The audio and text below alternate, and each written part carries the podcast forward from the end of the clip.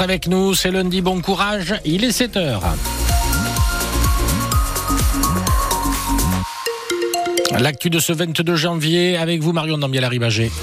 Dans l'actu ce matin, la pêche interdite pendant un mois dans le golfe de Gascogne et le gouvernement qui tente de calmer la colère des agriculteurs. Mais d'abord, Jérôme, la météo avec du gris et même un peu de pluie pour aujourd'hui.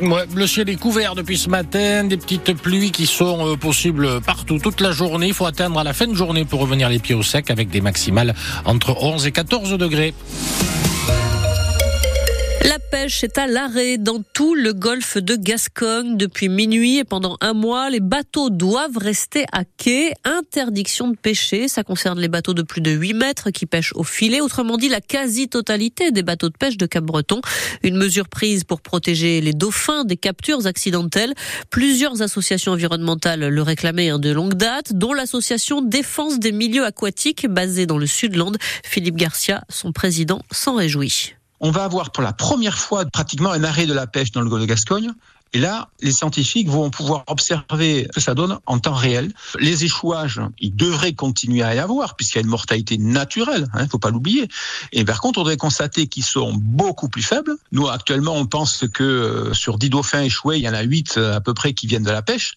Donc, on devrait avoir une division par 5 des échouages, avec un délai aussi de, de, quelques jours. Et surtout, ces animaux échoués ne devraient plus avoir de stigmates de filet de pêche. Selon l'Observatoire Pélagis, le nombre d'échouages en 2023 a atteint un niveau record, 1400 contre 646 en 2016 sur les côtes françaises. Philippe Garcia, le président de l'association Défense des milieux aquatiques, est notre témoin de l'actu ce matin. Nous l'entendrons plus longuement tout à l'heure à 7h45.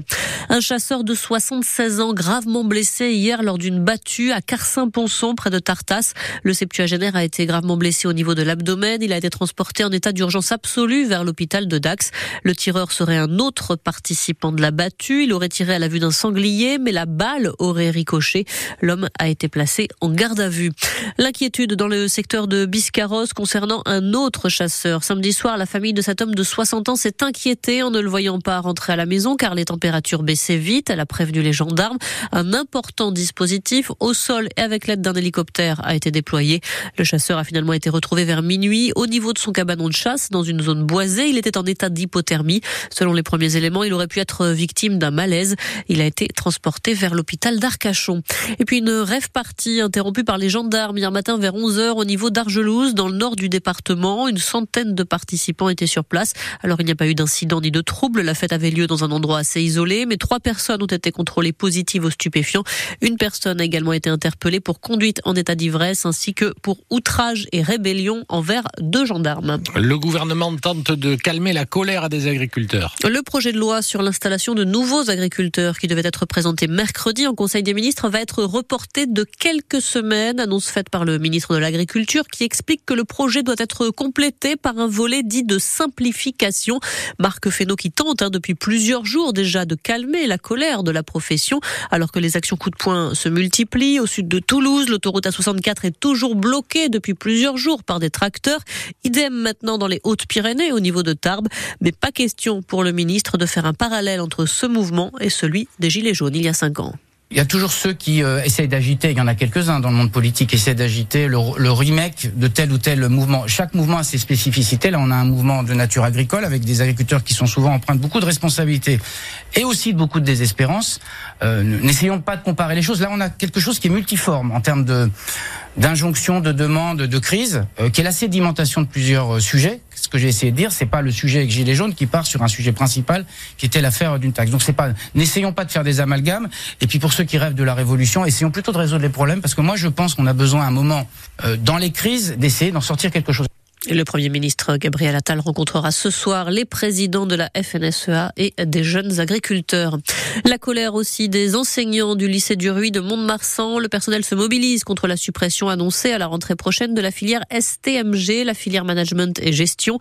Une décision unilatérale et brutale, dénonce-t-il, avec un appel à la grève pour aujourd'hui lundi.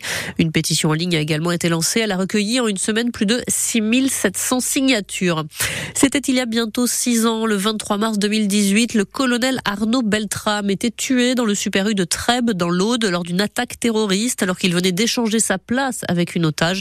Le procès des attentats de Trèbes et de Carcassonne, qui ont coûté la vie au total à quatre personnes, s'ouvre aujourd'hui devant la Cour d'assises spéciale de Paris.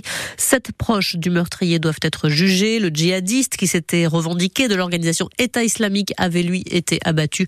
Le procès doit durer jusqu'au 23 février. Escourse, ville, ville vertueuse. Depuis 2011, cette commune de Haute-Lande est engagée dans une transition énergétique et écologique. Et depuis quelques mois maintenant, eh bien, le village récolte les fruits de ce travail.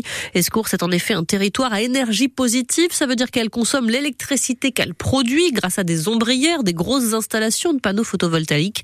Aujourd'hui, l'idée, c'est d'avoir une autoconsommation collective quasi totale. Et c'est bien parti, Stéphanie Hildenbrandt. Depuis août dernier maintenant, le coiffeur, l'épicier et le restaurateur achètent l'électricité à la coopérative citoyenne qui gère la production d'électricité d'Escourse. Et ça vaut le coup.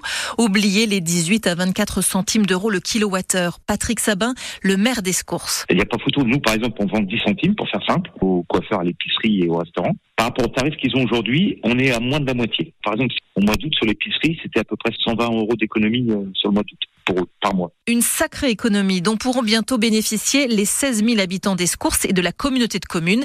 D'ici deux à trois mois, promet le maire. Actuellement, la commune produit 220 000 kWh à l'année. Une partie est consommée par les commerces et les bâtiments publics. Le reste est vendu à Enedis. Mais à terme... L'objectif, c'est sortir des prix de marché. Parce qu'on voit bien aujourd'hui que dès qu'il y a un problème dans le monde, un problème géopolitique, et eh ben le prix de l'énergie augmente. Donc ce qu'il faut, c'est produire localement, consommer localement. Et si vous pouvez consommer et éviter d'aller chercher sur le réseau le plus possible, bah, vous avez gagné. Quoi. Et on peut être en autoconsommation à 90-95%. Actuellement, l'électricité produite par Escourse rapporte à la commune entre 14 000 et 15 000 euros par an. Une manne pour financer des projets, mais pas que. Et surtout pas augmenter les impôts. Ça fait 15 ans, on n'a jamais augmenté les impôts. D'ici 2-3 mois, donc, les habitants de la communauté de communes Cœur Haute-Lande pourront acheter l'électricité produite à Escourse, mais pour cela, il leur faudra d'abord devenir actionnaire de la coopérative citoyenne SAS TEPOS, TEPOS pour territoire à énergie positive. Mais en attendant, nos factures d'électricité vont encore s'alourdir à partir du 1er février. Sans surprise, hein, Bruno Le Maire, le ministre de l'économie, a confirmé hier soir la hausse des tarifs de l'électricité. Tous les consommateurs sont concernés, qu'ils soient ou non au tarif réglementé d'EDF. Pour les clients qui ont souscrit un contrat heure pleine, heure creuse. La facture va ainsi s'alourdir de 9,8% pour ceux qui sont au tarif de base d'EDF, soit plus de 10 millions et demi de ménages, comptez 8,6% d'augmentation.